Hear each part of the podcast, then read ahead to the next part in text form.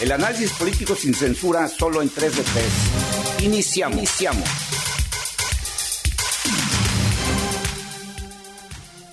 Bienvenido de nueva cuenta a este episodio, nuevo episodio de 3 de 3.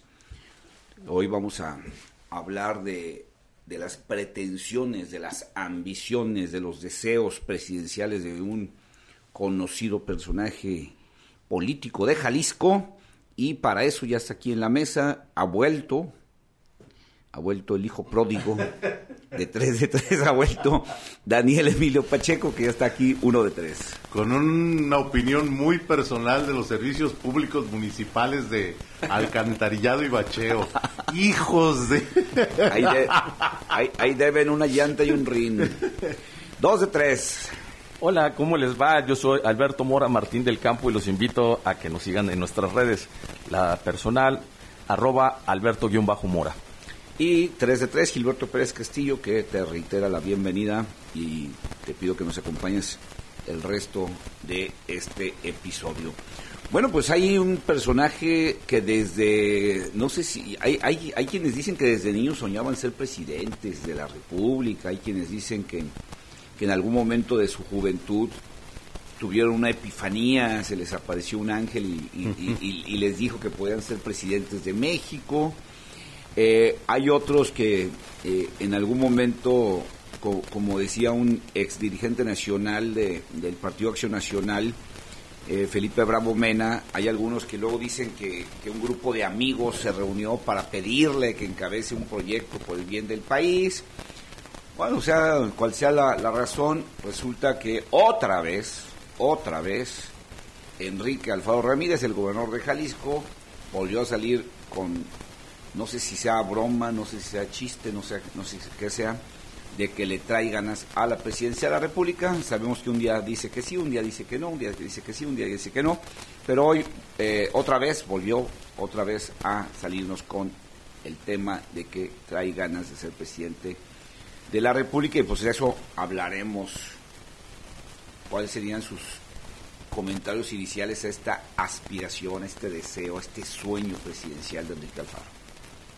Bueno, entre eh, esa continuidad y supuesto cambio de lo que es el ritual de la sucesión presidencial, desde eh, los corredores del poder, bueno, no, cambia mucho. ¿sí? Ah, existen eh, dos tipos de, de, eh, prospectos, por decirlo de, de alguna manera. Los que quieren y los que pueden. Ah, qué bueno. Los que tienen deseos y los que tienen posibilidades.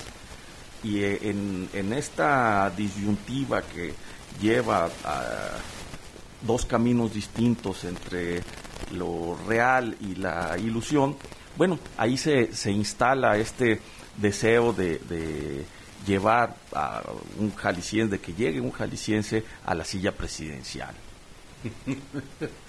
Digo, yo creo que el deseo es bueno, pero no cualquier jalisciense también, ¿verdad? Ah, no, no, uno bueno, uno bueno. Calidad hay.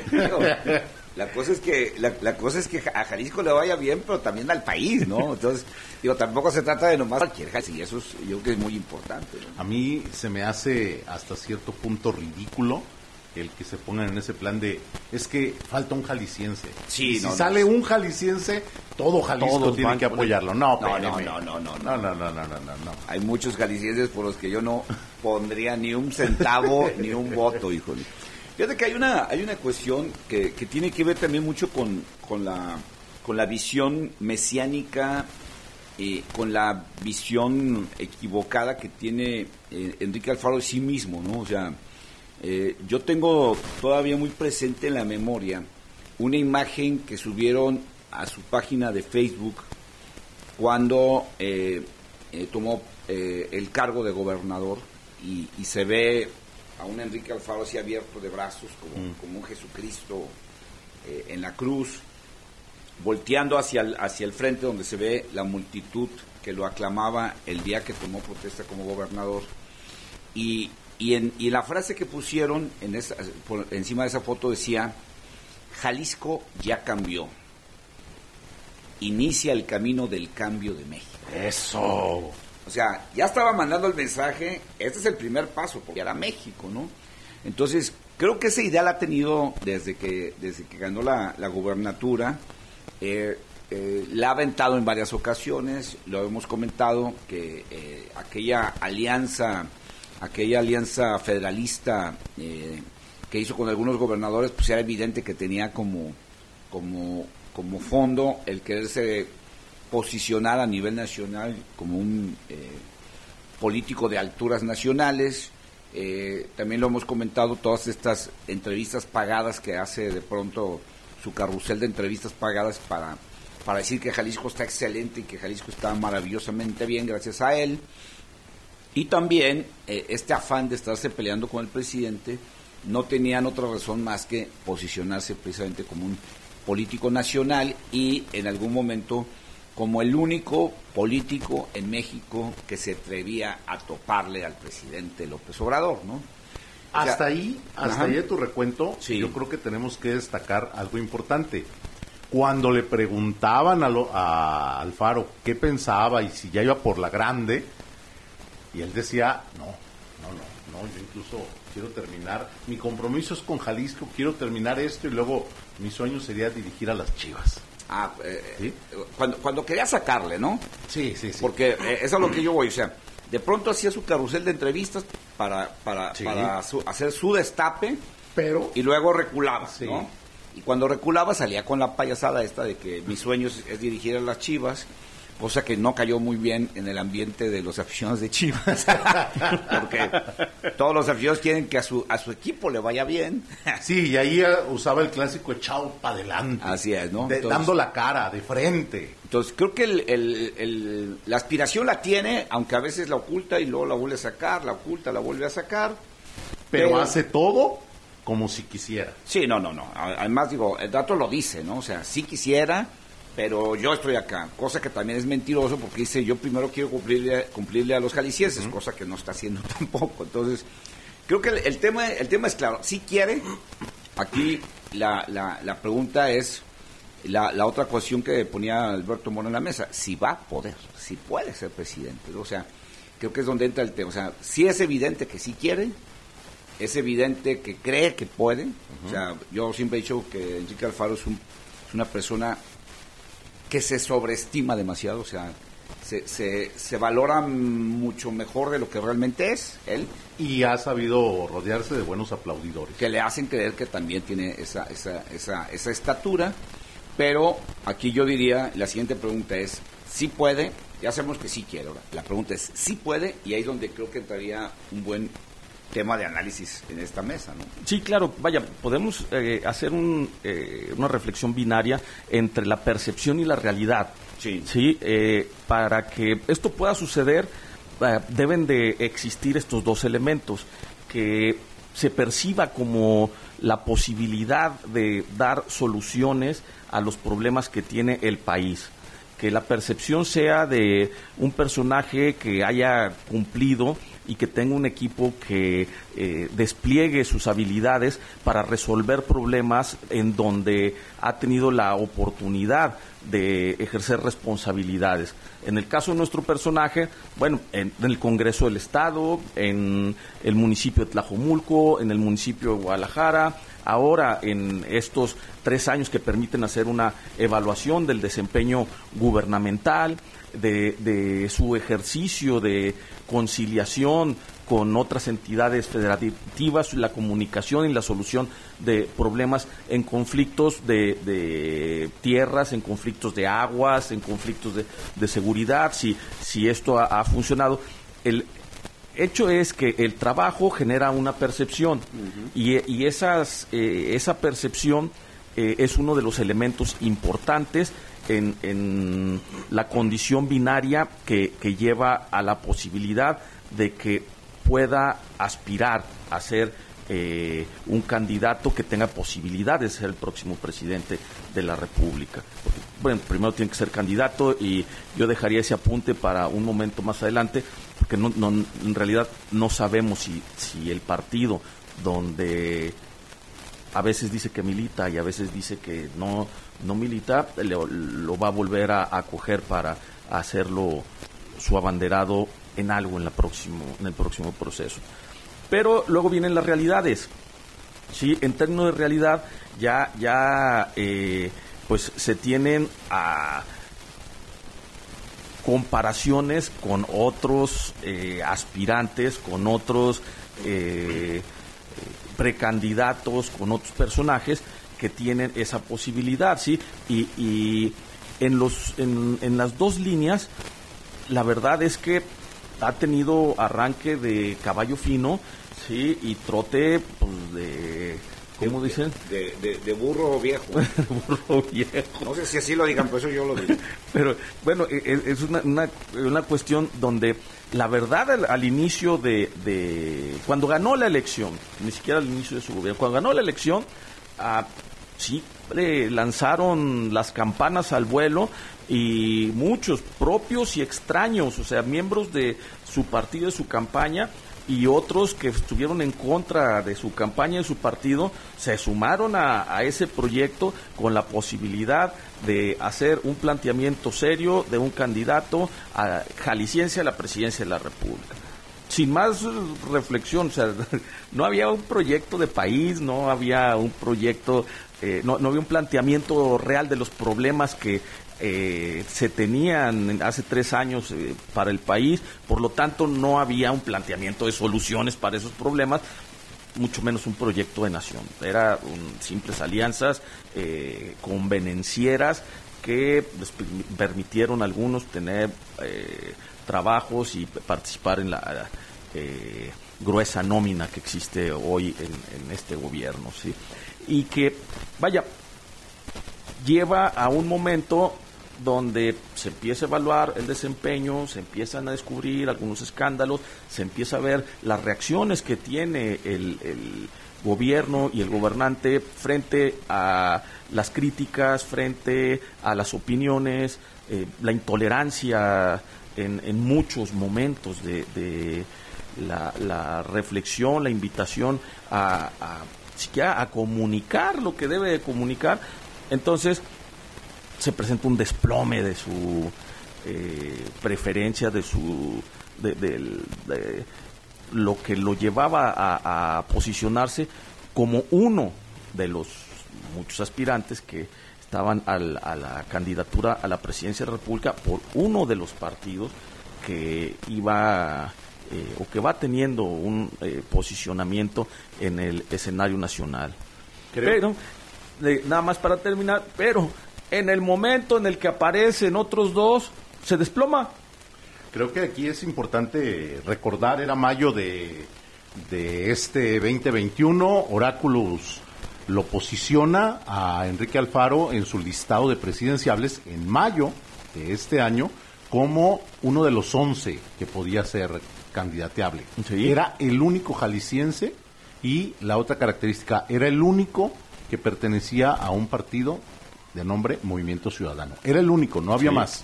Y era el hombre fuerte que podía sacar la casta, dar la cara, enfrentar, de, luchar de frente contra el malvado presidente Obrador, y era Enrique Alfaro. La realidad, después de las elecciones de junio, ya lo dejan en otras condiciones. Ahora, aquí hay otra, otra condición que, que, eh, que eh, precisamente planteaba Mora. Sí, puede ser candidato, si consideramos dos cosas. Primero, que su partido no tiene grandes figuras como para decir que tiene un abanico de figuras para candidatear a la presidencia de la República. Sí. ¿Por qué? Porque efectivamente en, en, un pestañeo, eh, en un pestañeo eh, Samuel García, el actual nuevo gobernador de, de Movimiento Ciudadano, y en segundo lugar Samuel García dejando muy abajo, muy abajo, muy abajo, desplomado, como decía Alberto Mora, al, a, Enrique Alfaro, pensando en que ambos eh, no se calienten, como se dice en el argot político, y, se esperen a, primero, pues hacer su chamba como, como alcalde y como gobernador de Nuevo León, sería el escenario donde el único que quedaría, digamos, disponible eh, sería Enrique Alfaro, que entonces sí podría ser candidato. Pero una cosa es poder, ser candidato y otra cosa es poder ganar la presidencia de la República. Y bueno, para hablar ahora sí del personaje, del perfil si tiene las capacidades y si tiene las probabilidades de ganar, vamos primero haciendo un breve corte para hacer una identificación de redes sociales y regresamos a hablar de eso. Quédate en 3 de 3. Análisis, Análisis sin, censura.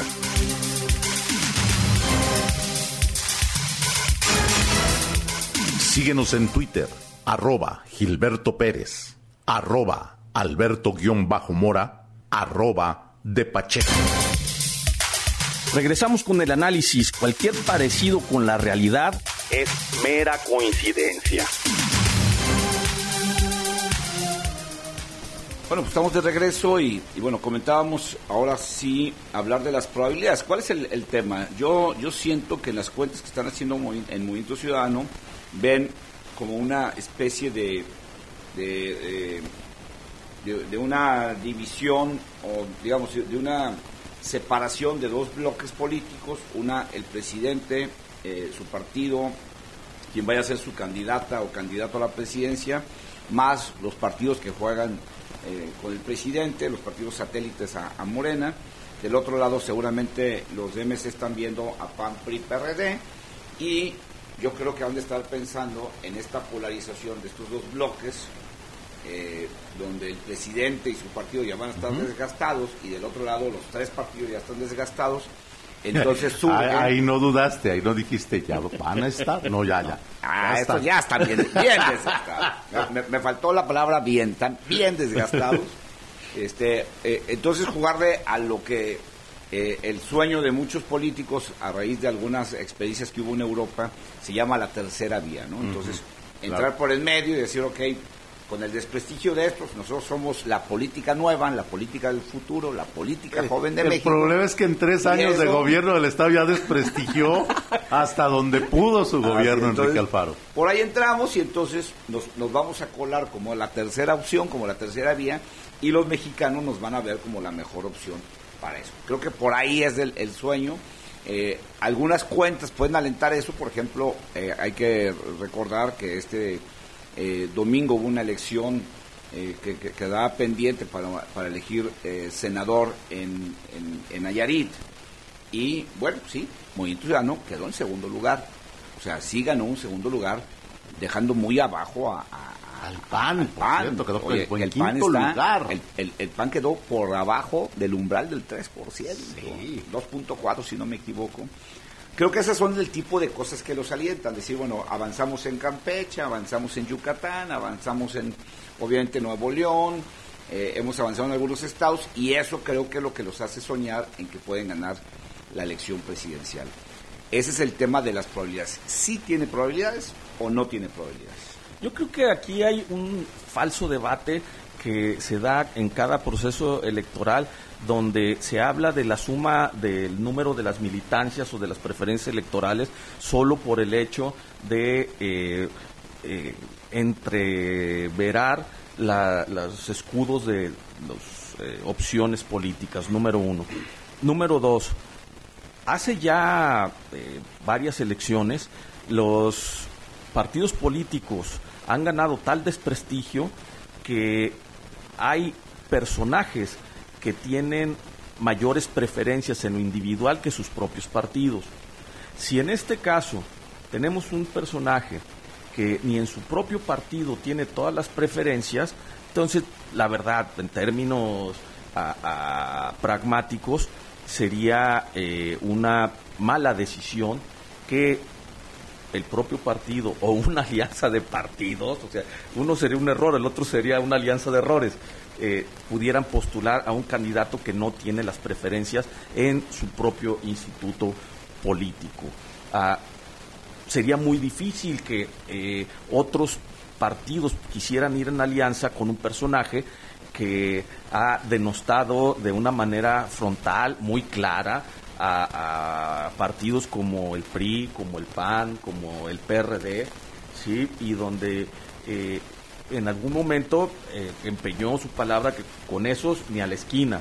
Que vaya, la palabra de muchos políticos no tiene gran crédito y, bueno, eh, puede variar en cualquier eh, episodio. Y más la de Enrique Pero eh, eh, existen ya, vaya ahora como candidato independiente, la verdad es que existen muchos otros personajes que de manera independiente han construido su personalidad a nivel nacional como verdaderas opciones de cambio eh, para el siguiente proceso. Fíjense que a mí me llama la atención el desgaste que lleva Enrique Alfaro en los tres años de gobierno. Yo no lo veo como alguien que logre tener la candidatura. No creo que logre una aceptación en el Estado. Creo que está muy, muy peleado al interior de su partido con los liderazgos que podrían surgir tanto de, de Colosio como de, de Monterrey. Samuel García. Samuel, García. Pero Dante, Dante y él no creo que vayan a, a quedar en buenos términos terminando esta experiencia presidencial del 24. Y lo que sí le veo es recursos para derrochar del gobierno del Estado en su precandidatura. Ahora, el, el tema es que sí hay una, hay una, digo, sí hay una, un desgaste muy fuerte del que han estado ustedes hablando, eh, que, que en los últimos meses se acentúa mucho en Jalisco. O sea, el, el, la caída de la popularidad o de la aprobación o de la aceptación de Enrique Alfaro se ha agudizado en los últimos meses y la verdad parece que no tiene fondo, o sea, parece que no, no, no, no va a llegar a tocar fondo pronto. Parece que en lugar de corregir, él se empeña en, en, caer más mal, o sea, como que el chiste es caer gordo, dice la frase, ¿no? Y raro. Este, y, y eso creo que también lo hace muy frágil ante, ante la... Eh, primero ante la militancia como para presentarlo y posteriormente para sacarlo ante la ciudadanía, ¿no? Creo que es donde entra ya el conflicto para él en esta parte. Uno podría decir, bueno, pues eh, antes pensábamos que, estaba teniendo la capacidad de engañar al resto del país, cuando empezó a aparecer en las encuestas como alguien que podía aspirar. Pero parece ser que ese engaño ya no le pega tampoco fuera del país, porque las encuestas ahí están, lo tiene prácticamente en el sótano de los aspirantes, en, la, en, la, en la segunda división de los aspirantes, en los que están prácticamente abajo, abajo, abajo, ¿no? Entonces parece ser que por ese lado no hay mucha condición. Pero también si nos vamos a decir con qué argumento saldría Enrique Alfaro a pedir el voto primero de los militantes del Movimiento Ciudadano y segundo de los mexicanos, ¿qué les ofrecería? ¿Seguridad? No. No, definitivamente. Somos número uno en desaparecidos aquí en Jalisco. Estamos entre los primeros lugares en feminicidios, estamos en los primeros lugares en violencia hacia las mujeres, eh, estamos en, los primeros lugares en homicidios este, eh, violentos. Entonces, creo que traemos, eh, traemos una, una gran carga de inseguridad que no podría ser una tarjeta de presentación de alguien que quiere ser presidente. Bueno, lo que sí podría hablar a favor del gobernador es su sinceridad y el, dar la cara y decir, tengo infiltrada la Fiscalía del Estado. O decir, ¿y es bueno?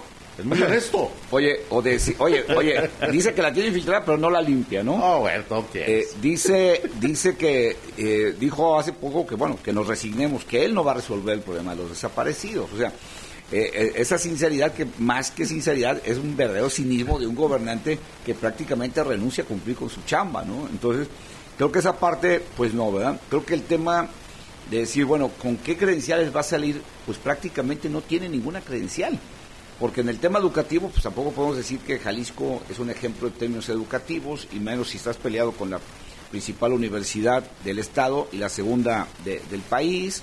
En términos de salud, tampoco Jalisco está en buenas condiciones, porque a pesar de que él dijo que él prefería manejar el sistema de salud y no sumarse al INSABI del, gobierno federal, pues ahí están evidentes las deficiencias en, materia de salud. Eh, en materia de infraestructura no se diga, en materia financiera, pues tampoco podemos decir que puede presentarse porque ha incrementado de manera espantosa la deuda, la deuda de Jalisco. Entonces aquí la pregunta es, ¿con qué credenciales piensa salir? Si a esto yo le agregaría, primero, que no ha dado buenos resultados en Jalisco prácticamente en ningún rubro, y a eso le agregaría, pues que no tiene experiencia en el gobierno federal. O sea, no ha sido ni siquiera diputado federal, no ha sido senador, no ha sido director de alguna dirección general del gobierno federal, mucho menos subsecretario, mucho, o sea, no ha estado en el gobierno federal, ni siquiera tiene una la menor idea de qué es el gobierno federal, como para decir, bueno, por, lo menos algo de experiencia tiene, también carece de experiencia, completa inexperiencia en términos de gobierno federal. ¿Qué será entonces lo que le, lleva a este personaje a, pues, autocandidatearse y asegurar que el próximo presidente de la República será un presidente de Jalisco y de extracción del movimiento ciudadano. Yo creo que son dos cosas. Primero, bueno, son tres cosas. Primero, su excesivo amor propio y el elevado concepto que tiene de él. Esa es una.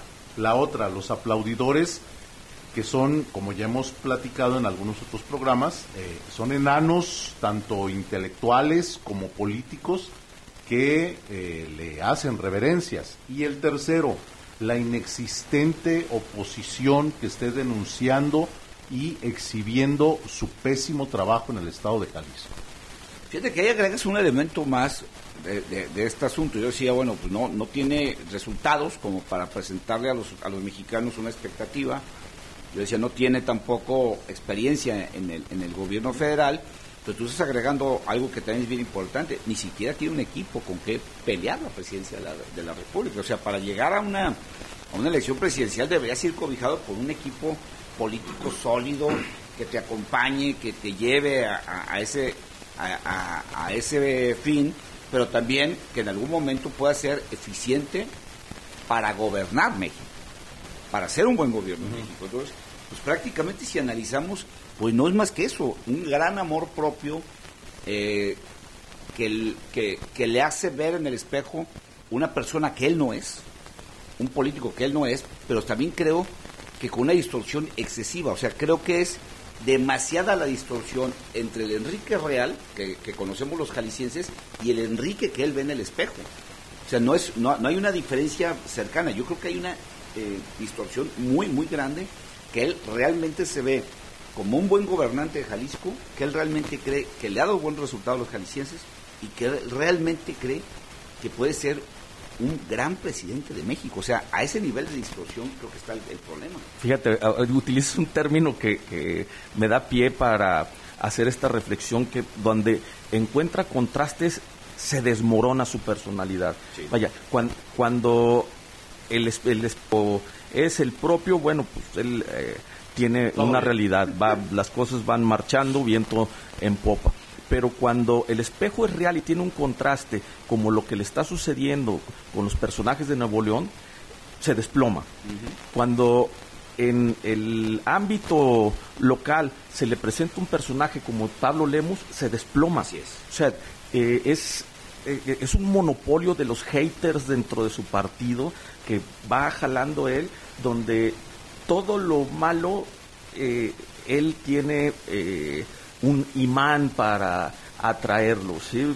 en términos de, popularidad, en términos de preferencias. Prácticamente lo que estás diciendo que la única manera que tiene de ganar y de destacar es cuando juega solo, ¿eh? Sí, o sea, cuando, cuando hay una carrera donde él, es el único corredor, un concurso de baile donde él es el único que baila, es la única manera en que puede lograr destacarse. Lamentablemente se nos está acabando el tiempo de este episodio, así que pasemos a la hora de las conclusiones. Uno de tres. Yo creo que la realidad va a alcanzar en algún momento al gobernador del estado de Jalisco y se va a dar cuenta que aquella oportunidad que tuvo era suya y la dejó. Dos de tres. Bueno, vamos a, estar pendientes de este proceso y cuál será el destino final de este personaje. Yo creo que buscará de alguna manera encontrarse en alguna lista para seguir conservando un fuero que va a necesitar. 3 de 3, Gilberto Pérez Castillo. Mi conclusión es esta. Eh, yo creo que los jaliscienses tenemos la obligación moral de decirles a los mexicanos quién es realmente Enrique Alfaro, para que no caigan en el engaño como nosotros caímos hace tres años. Hasta la próxima emisión. Aquí termina 3 de 3. Nos escuchamos en la próxima emisión.